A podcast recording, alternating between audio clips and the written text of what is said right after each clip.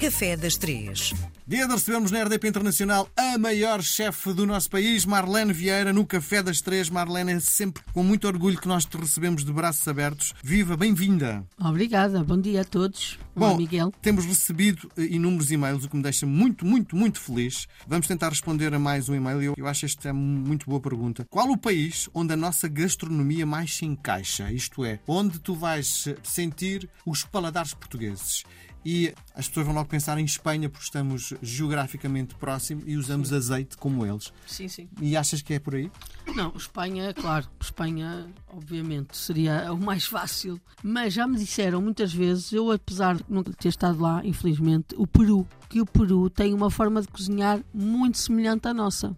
Eles não utilizam azeite, claro. O, Mas azeite, o azeite é o básico da nossa eh, gastronomia, não é? é Se tivesse de escolher os três elementos mais eh, tugas, o que é que dirias? azeite, alho, coentros. É, se calhar aqui no sul, umas ervas aromáticas, vá, salsa ou coentros, mas e, e o vinagre? Vá, esta coisa, estes sabores são nossos, não é? De azeite e alho, garantidamente. E depois tem as ervas aromáticas, no caso a salsa, coentros e o vinagre. Eu acho que, que estas, isto, isto marca muito e, e está presente em muitas regiões do nosso país. Se bem que a norte, assim, se eu pensar no Minho, o Minho não tem tanto. O Minho está muito ligado aos enchidos, ao fumeiro, aos sabores mais quentes, né? também por causa do frio. Se vamos para o Algarve, temos sabores mais frescos e, além de Algarve, sabores mais frescos e aromáticos. É diferente. Mas sim, azeite, alho, garantidamente são os dois ingredientes principais e depois o vinagre. Cheira-me tudo a bilhão pato, não é? Pois, o bolhão pato representa muito. Nós, esses sabores nós pomos. Está bem que o, o bolhão pato depois leva o limão, que é o cítrico, não é? Atenção que não é vinho branco. Está errado. Não é vinho branco, é limão. Limão é essencial. Lá em cima no norte não se come coentros, não é? Sabias disso? Não, Nem ideia. pensar, tu dás coentros à malta do Minho ou à malta e mesmo em trás os montes matam-te, Miguel, detestam. Mas não é só, os italianos detestam coentros e os espanhóis também não são muito amantes de coentros. As, as cidades mais perto do mar, mais perto do calor, se bem que a Itália, tem, a Itália também difere muito o norte do sul, a gastronomia é completamente diferente, assim como o nosso cá, não é? O Peru, eu te dizia há pouco, as pessoas que já foram ao Peru e conhecem o Peru falam muito da forma como a cozinha de conforto como nós temos, não é? Aquela Os a guisados. os guisados falam que eh, há uma semelhança, a diferença é realmente os ingredientes. Agora as técnicas São parecidas. são parecidas. Nós, nós usamos o vinagre, eles usam os cítricos, não é? o limão ou a lima, mais a lima. Usam as ervas aromáticas e usam uma gordura. Portanto, o método, a conjugação de aromas é muito semelhante. Por isso, olha, se calhar escolhi. Eu estou muito ansiosa por ir ao Peru. Toda a gente diz que aquilo é maravilhoso. Não sei. O que é que nos trazes hoje? Vamos ver se tu conheces. Aposto que não conheces. Sardinhas doces de Trancoso. Nunca ouvi falar. Como é que é possível? Pois? Miguel, é, é Trancoso, é, é no interior do nosso país, para norte. E sardinhas doces tem o formato de uma sardinha. Eu, por acaso, tive este doce durante ao- nos primeiros anos do, do Time Out Market. Só que depois a sua a conservação, como aquilo é muito quente é, e aquilo precisa de estar num local fresco sem estar no frio, torna-se difícil conservar. O que é que é uma sardinha doce? É uma massa em forma de sardinha Peixe, é? que é recheada com um doce de ovos e amêndoa e depois de frita é mergulhada numa calda com chocolate. Nossa Senhora, que bomba! Ah, não, e é muito bom. Acredito. Tu tens que provar. E é enjoativo também, com toda a certeza, não é? Não acho que seja Doce assim de tão ovos, enjoativo. chocolate, frito. Epá, está bem, mas eh, E é impossível de fazer em casa, não é? se Trabalhão. comeres com um chazinho sem açúcar ou um café, é, é- combina muito bem. Eu acredito acho que. sim, acredito que sim, sem dúvida, sem dúvida, sem dúvida. Mas é, é doce. Eu não vou dizer que não. Mas não- qual é o doce português que não é doce? Com certeza. Sim. Não existe. Sim. Agora, que é muito interessante a nível de texturas, Miguel. Uhum.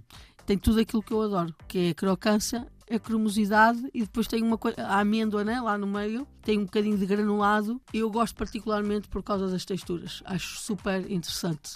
E por isso é que durante muito tempo estiveis lá no, no Time Out Market e acho engraçado porque os estrangeiros vêm muito à procura das sardinhas e, e ter ali uma sardinha doce Sim. acaba por ser eh, giro, pronto, Sim. interessante. Como é que nasceu isto? Trancoso, tens a noção? Ai, não faço a menor ideia, por acaso não sei. Mas acredito que não é uma coisa assim tão antiga.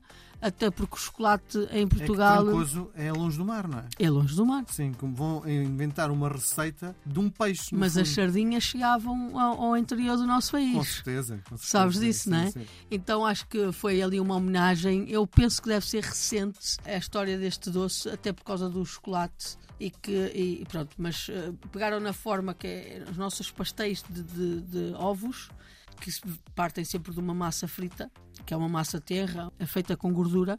E depois o que quiseram foi homenagear ali a sardinha e dar-lhe um banho de chocolate, é uma calda de chocolate com, com açúcar. Portanto, Sim.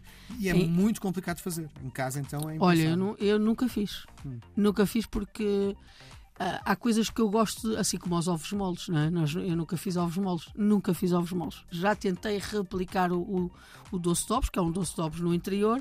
Sabemos nós que nunca consegui, porque a receita ali é quase como os pastéis de Belém, estão ali fechado, só as pessoas daquela região é que, que sabem fazer, mas há coisas que não me interessa aprender assim, só se eu tiver receio que aquela receita vá acabar num futuro e que eu vá ter ali uma missão de deixar eh, haver uma Lugar. continuidade, mas eu acredito que isto não, não vai acontecer, até porque estas regiões continuam a fazer este trabalho e há coisas que não me interessa, eu não me interessa mexer na receita nem e eu sei que eu vou tentar pô-la à minha maneira e eu não quero. Há coisas que estão na gastronomia nacional ou na doçaria que eu acho que devem estar no sítio delas Sim. e que são, são muito mais interessantes assim. Eh, Eu gosto de fazer coisas à, à minha maneira e acho que aquilo está perfeito e que se deve respeitar a região, o seu povo, a história delas e não andarmos aqui de um lado para o outro com as coisas. Não sei se isto não é um pensamento pequenino, Não é porque assim como os franceses que ensinaram a fazer os macarrons, não é? E hoje em dia se faz no mundo inteiro, as sardinhas tendo este formato de, de sardinha, mas não podendo evoluir muito mais que isto, não sei se. Mas sim, se calhar é uma, uma coisa que eu estou aqui a pensar. Ah, eu quero deixar ali quietinho, sossegadinho. Isto é muito um, um pensamento português. Não sei se é bom ou se é mau, mas por enquanto eu ainda não tive vontade de replicar. Mas devem provar. Miguel, tens que provar esta. A próxima vez que vier, vou-te trazer uma sardinha trancoso. Muito bem. Tá bem? Beijo grande, até para a semana. Obrigado. Obrigada.